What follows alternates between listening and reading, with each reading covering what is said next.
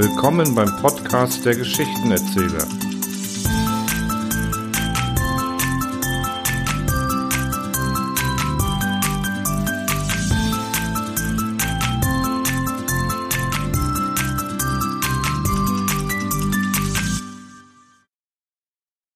Hallo zusammen und willkommen zu einem neuerlichen Special vom Geschichtenerzähler. Ich darf euch heute Tobias Rotthoff als Gastsprecher präsentieren, als Mr. Hargreave in der Novelle Der Opal von Gustav Meyring. Nun aber viel Spaß wünscht euch euer Alex, der Geschichtenerzähler. Der Opal Der Opal, den Miss Hunt am Finger trug, fand allgemeine Bewunderung. Ich habe ihn von meinem Vater geerbt, der lange in Bengalen diente, und er stammt aus dem Besitz eines Brahmanen, sagte sie und strich mit den Fingerspitzen über den großen, schimmernden Stein. Solches Feuer sieht man nur an indischen Juwelen. Liegt es am Schliff oder an der Beleuchtung? Ich weiß es nicht. Aber manchmal kommt es mir vor, als ob der Glanz etwas Bewegliches, Ruheloses an sich hätte, wie ein lebendiges Auge. Wie ein lebendiges Auge? Finden Sie etwas daran, Mr. Hargrave? Man sprach von Konzerten, von Bällen und Theater, von allem Möglichen, aber immer wieder kam die Rede auf indische Opale. Ich könnte Ihnen etwas über diese Steine, diese sogenannten Steine mitteilen. Aber ich fürchte, Miss Hunt dürfte dadurch der Besitz ihres Ringes für immer verleidet sein.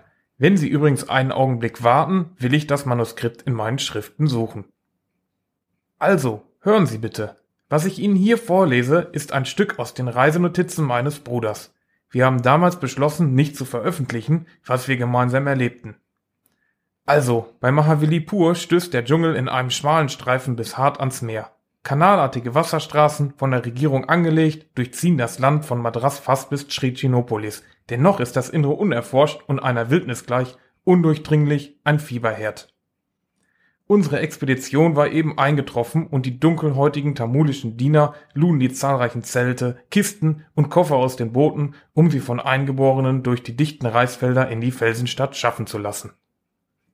Oberst Stuart, mein Bruder und ich nahmen sofort Besitz von einem der kleinen Tempel, die aus einem einzigen Felsen herausgehauen, eigentlich herausgeschnitzt, wahre Wunderwerke indischer Baukunst darstellten. In der Schlucht vor dem Aufgang zu den Felsen lagerten unsere Sepoys in ihren wilden malerischen Kostümen und den roten und blauen Turbanen. Die Diener hatten Fackeln in unsere Tempel gebracht und sich in das Dorf zu ihren Landsleuten begeben. Wir leuchteten in alle Nischen und Winkel. Viele dunkle Gänge zogen sich durch die Felswände und fantastische Götterstatuen in tanzender Stellung, die Handflächen vorgestreckt mit geheimnisvoller Fingerhaltung, deckten mit ihren Schatten die Eingänge wie Hüter der Schwelle. Da fasste Oberst Stuart meinen Arm. Ruhig! Hören Sie nichts? Wir horchten gespannt in die Richtung des Ganges, der von der kolossalen Statue der Göttin Kala verborgen sich in die Finsternis zog. Die Fackeln knisterten. Sonst Totenstille. Wir horchten vergebens. Kein Geräusch mehr.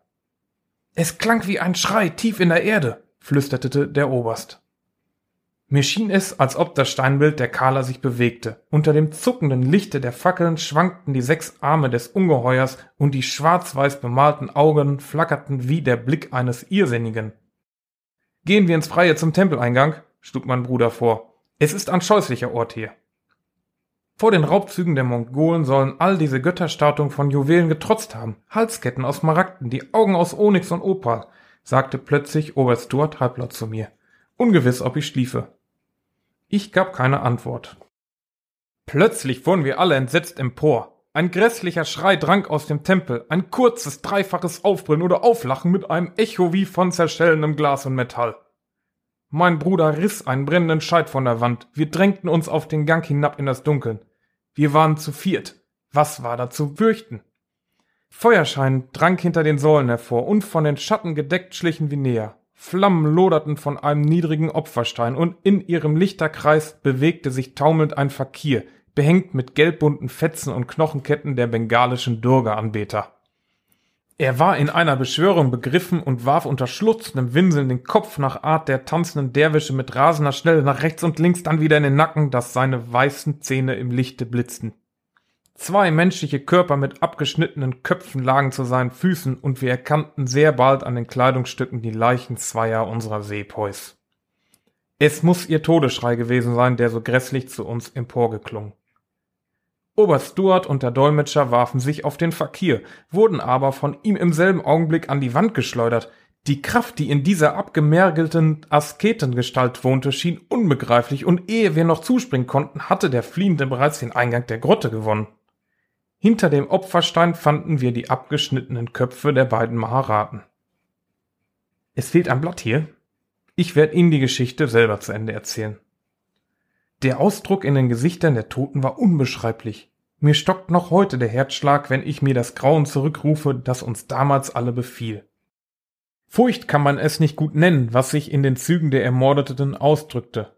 Ein verzerrtes, irrsinniges Lachen schien es, die Lippen, die Nasenflügel emporgezogen, der Mund weit offen und die Augen, die Augen, es war fürchterlich. Stellen Sie sich vor, die Augen, hervorgequollen, zeigten weder Iris noch Pupille und leuchteten und funkelten in einem Glanze wie der Stein hier am Miss Hans Rink.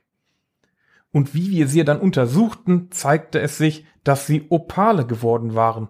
Auch die spätere chemische Analyse ergab nichts anderes.